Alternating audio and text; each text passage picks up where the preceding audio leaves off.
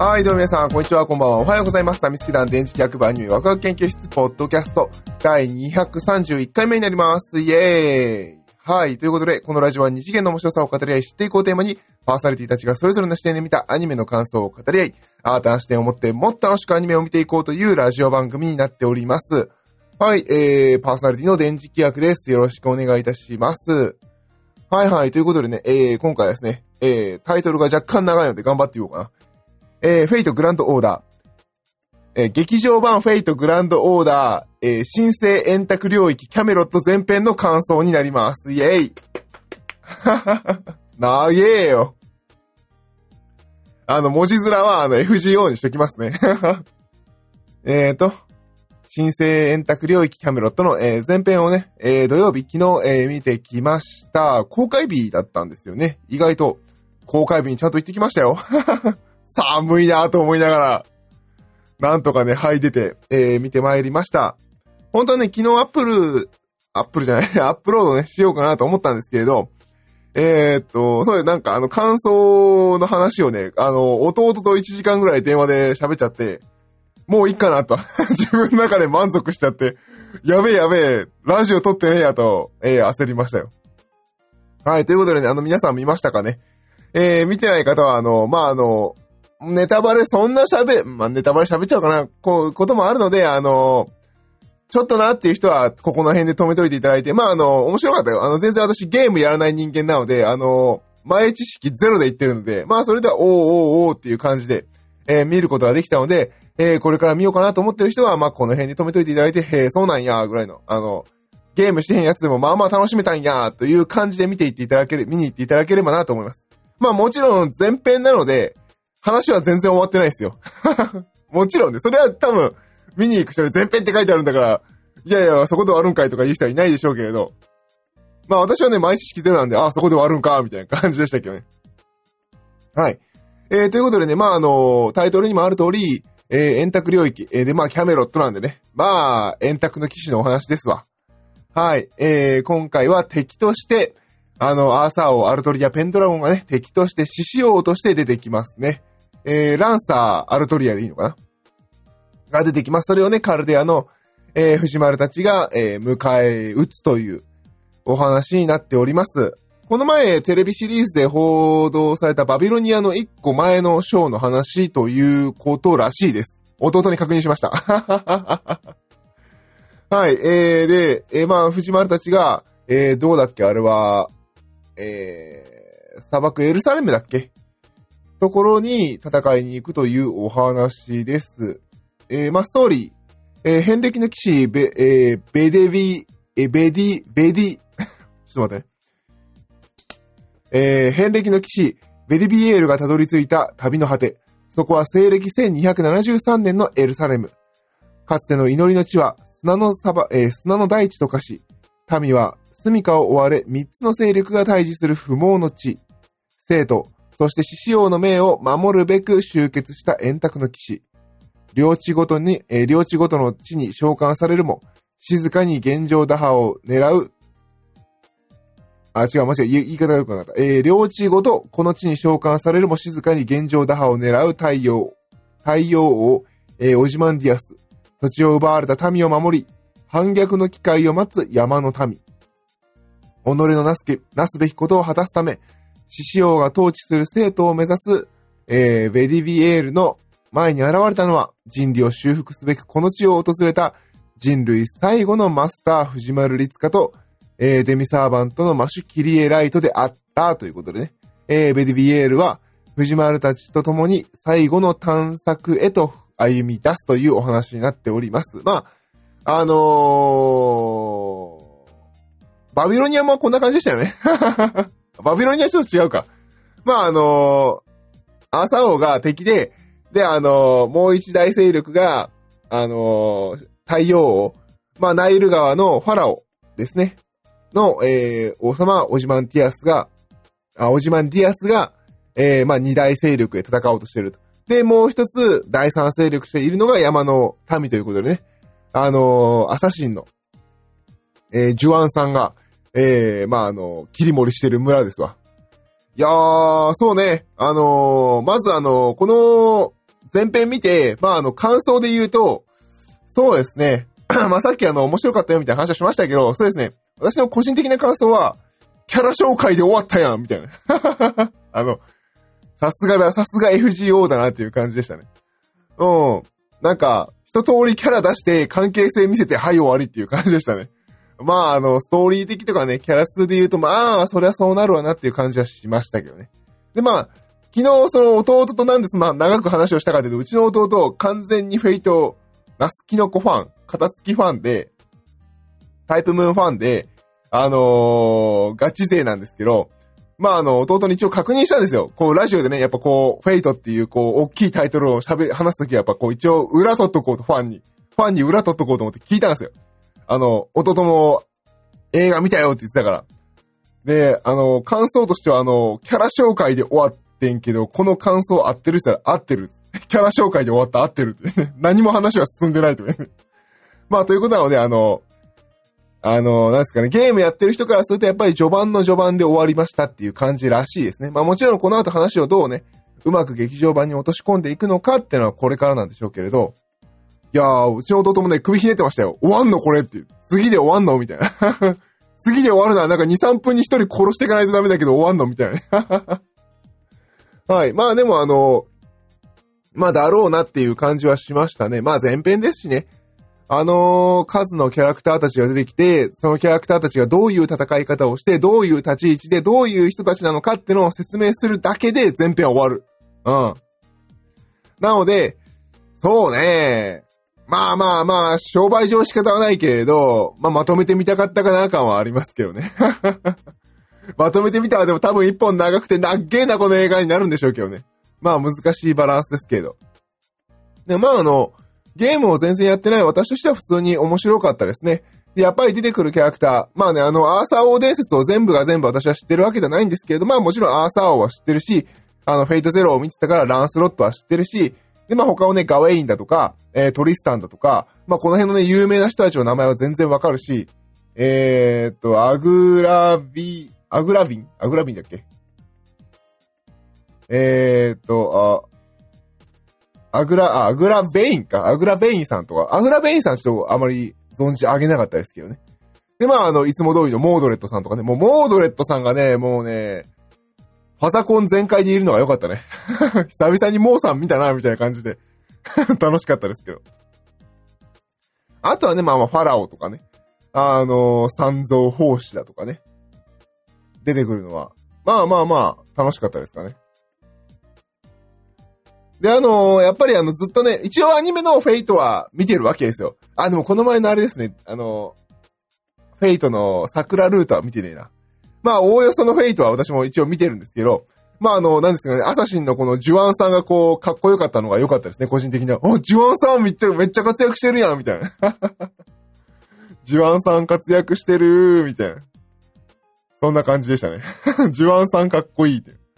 あとは、まあ、ペルシャの大英雄は正直、あの、存じ上げなかったですね。アーラッシュさんとかね。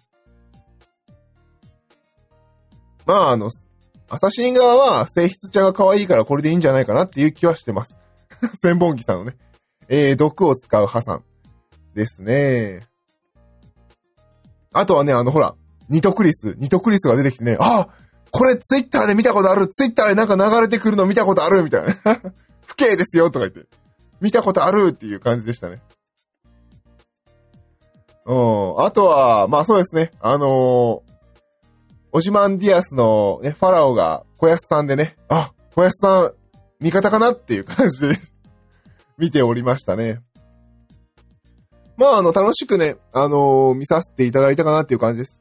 各キャラの名前はおおよそ、えー、知ってる有名なね、英霊が出てきますし、その英霊が出てくるごとに、ロマニーがね、あの、こういう英霊だよってこう、説明してくれるので、まあ、あの、ゲームやってない人間にも全然わかる内容になってるんじゃないかなと、えー、思っております。なので、あの、全然ゲーム知らんけどなーっていう人も言っても大丈夫でしたよ。うん。で、あのー、そうね。まだあの前編は、あの、そんなにあの、こう、見てる人の心を削りに来るようなあのバビロニアミの展開ないので、大丈夫ですよ。この後どうなるか知らないっていうのね。いやー、なんかね、見ながら、円卓と騎士とのそれぞれのね、それぞれがなんかほら、キャラ紹介的に戦うんですけど、いやー、強いね、円卓の騎士。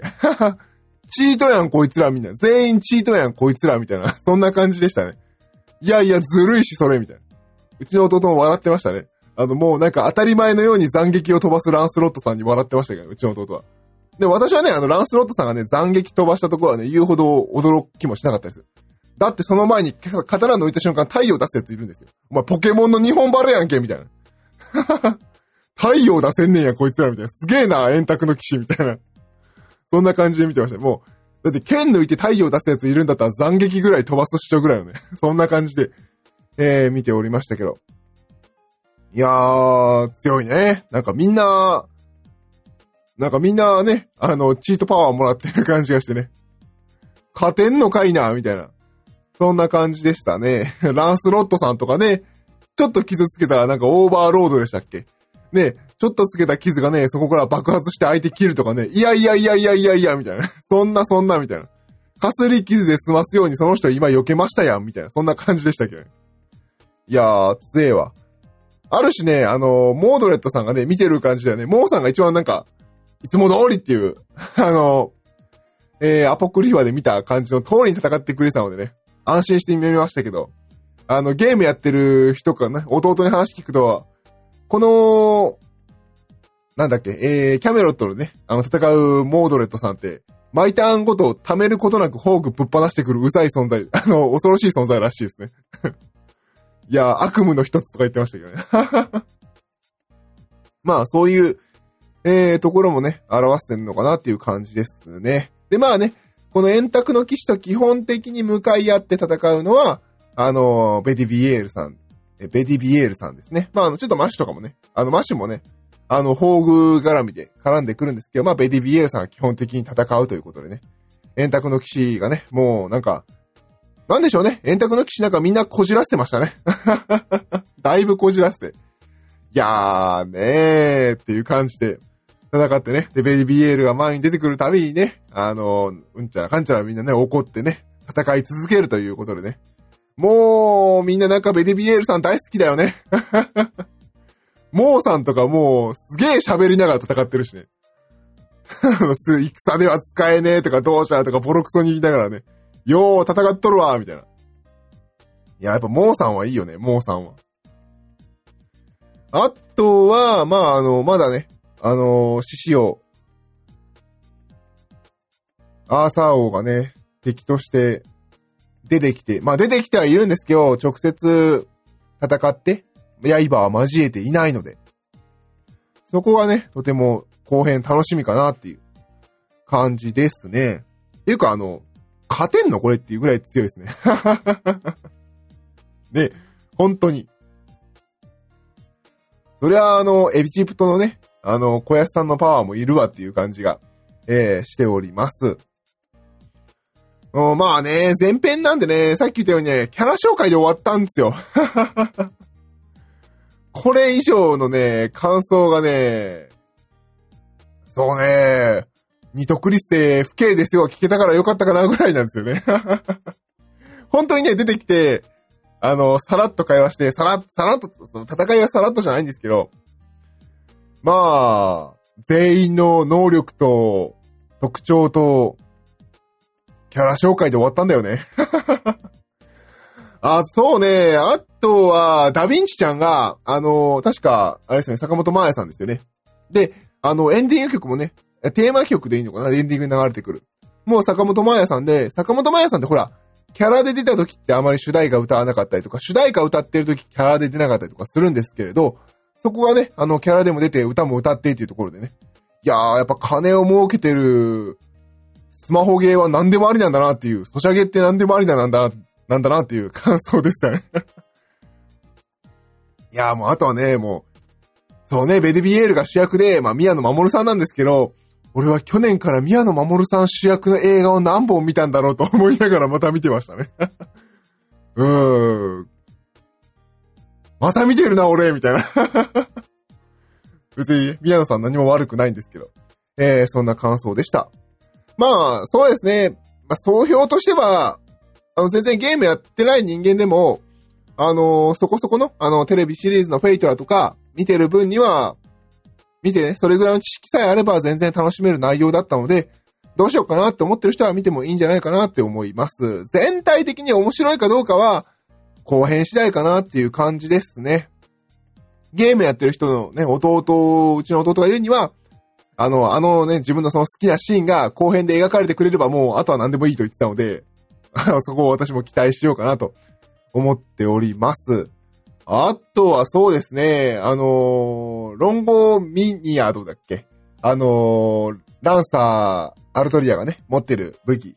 で、あの、えーっと、ロードエルメロイの事件簿でね、あの子が、あの、あの、えー、あの子の名前出てこなかった。あのー、あー、グレイちゃん、グレイちゃん、グレイちゃん、グレイちゃん、グレイちゃんが、もう中の人の名前しか出てこなくて。グレイちゃんがね、あの、使ってた、あの、ロンゴミニアドが、えー、じ、ね、実際にこのフェイトの方で、えー、使われてきて、あんなすげえ宝具なんやーぐらいの。そんな感じでしたね。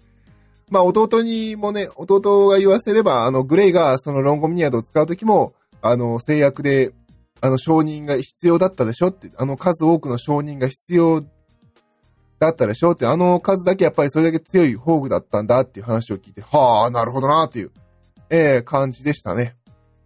あとはそうですね、他作品絡めた感じだと、そのキャメロットの一番最初のところに、あのーどうしてこうなったかっていうのが、こう簡単にバーっとあらすじが語られるんですよ。で、あの、実は一番最初にそのアーサー王とか出てくる前に別の人、あの、なんだろう、出てきた英霊がいたんだけど、そいつらがやられて、まあ、聖杯がどっちにいたかわかんないみたいな話だったんですけど、最初に出てきてやられたのがリチャード一世らしいんですよね。で、リチャード一世ってあの、フェイトフェイク、えー、成田良悟さんかなが書かれてるフェイトフェイクっていう方の作品のセイバーでリチャード一世が、ごめんね、これネタバレ。リチャード一世が出てくるんだけど、リチャードやられちゃったーとかいうのがね、その、見てる側の人間としては面白かったですね。リチャードリチャードみたいな。私結構フェイ、あの、フェイトフェイク好きなので、リチャードやられたのちょっとショックでしたね。まあ実際そのリチャードではないみたいな話も、なんか裏設定がなんかであるそうなんですけれど、まああの、そこはね、多分もう拾われることない話なんですけど、そこは個人的にはね、見始めて速攻テンション上がったところでしたね。リチャードリチャードとか、一人思いながら、えー、この作品見ておりました。はい、ということで今回はですね、えー、フェイトグランドオーダー、新生円卓領域キャメロット前編のね、えー、感想の話をさせていただきました。まあね、前編後編分かれてる作品なので、あのー後編見てみないとね、全体的にこの作品としてどうだったのかは何とも言えないんですけど、まああの、さっき言ったように、ほぼほぼキャラ紹介で終わって、まあ逆に言うと、前編すべてを使ってキャラ紹介と立ち位置とすべての能力を説明してくれてるので、すごくあのゲームやってない人間にも優しい作りになってるので、ぜひ見てみてはいかがでしょうか。はい、ということでね、えー、今回は、キャメロットの感想をさせていただきました。パーソナリティ展示企画でした。どうも、ありがとうございました。バイバイ。